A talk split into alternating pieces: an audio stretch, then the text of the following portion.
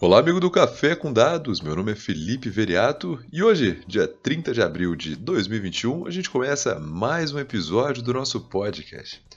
Podcast que foi levemente abandonado nos últimos dias. Peço desculpa pelo sumiço. Muita coisa para fazer, acabou faltando tempo para esse projeto que eu tô amando. Mas ao menos teve gente cobrando, então quer dizer que se tem gente escutando, tá valendo a pena. E a ideia é trazer um tema bem leve hoje. Isso aqui foi até uma discussão que eu tive esses dias no grupo do trabalho, relativo a qual a maior montanha do mundo. Eu creio que a resposta que vem na mente de todo mundo a hora que é feita essa pergunta é naturalmente o Monte Everest, que não necessariamente está errado. A questão é que tudo depende do referencial. Quando a gente está falando de altitude, ou seja, a distância ali do topo da montanha, do pico, até o nível médio do mar, o Monte Everest realmente leva. Mas e se o referencial for da base da montanha até o seu topo? Porque a gente tem montanhas que a base está submersa em água. E existem outros referenciais, como por exemplo a distância em relação ao centro da Terra, ou até mesmo a distância até o espaço. E aí que entram algumas curiosidades.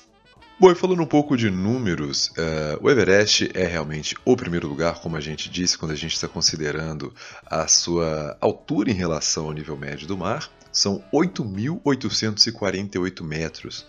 A título comparativo, são quase, são mais que 10 vezes o tamanho do maior prédio existente no mundo, que é o Burj Khalifa, com 828 metros. Então, é essa a magnitude do tamanho do Everest.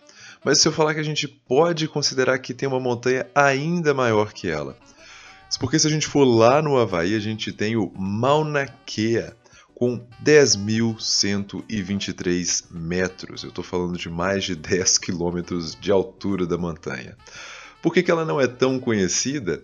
Porque 5.900 metros dessa altura toda estão submersos no mar, então a parte que fica visível é muito inferior ao Everest, que impressiona muito em função disso.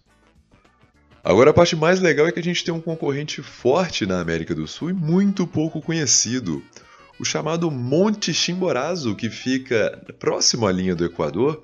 Ele tem ali uma altitude de 6.263 metros, então cerca de 2 mil metros a menos do que o Everest. Em contrapartida, justamente pela sua proximidade da linha do Equador, ele sai na frente no sentido tanto da distância do seu topo até o centro da Terra, tanto quanto a distância do seu topo até a estratosfera. Então, a gente considerando esses outros indicadores, a gente pode falar que a maior montanha do mundo está aqui na América do Sul. O fato da Terra ser achatada causa uma distorção no nível que a distância do centro da Terra até o pico do Everest é de 6.382.605 metros, enquanto do centro da Terra até o pico do Timborazo são 6.384.416 metros. Então são 1.811 metros de diferença a mais pro Timborazo. Ponto para a América do Sul nessa. E no fim das contas a pergunta é qual é o referencial correto para a gente saber quem que é a maior delas? E a resposta é que não existe um oficial, a questão é muito do referencial a ser adotado. Então você pode adotar tanto o referencial a nível do mar, tanto da base ou centro da Terra. Todos estão corretos. E depois de salvar a sua sexta-feira falando sobre montanhas, imagina você passar esse dia sem descobrir isso? A gente encerra o Café com Dados de hoje. Muitíssimo obrigado pela sua audiência. Perdão pelo sumiço essa semana. Semana que vem a gente volta com tudo. E segue a gente lá no Instagram, no podcast.café ou no Twitter, no arroba café com dados. Um fortíssimo abraço.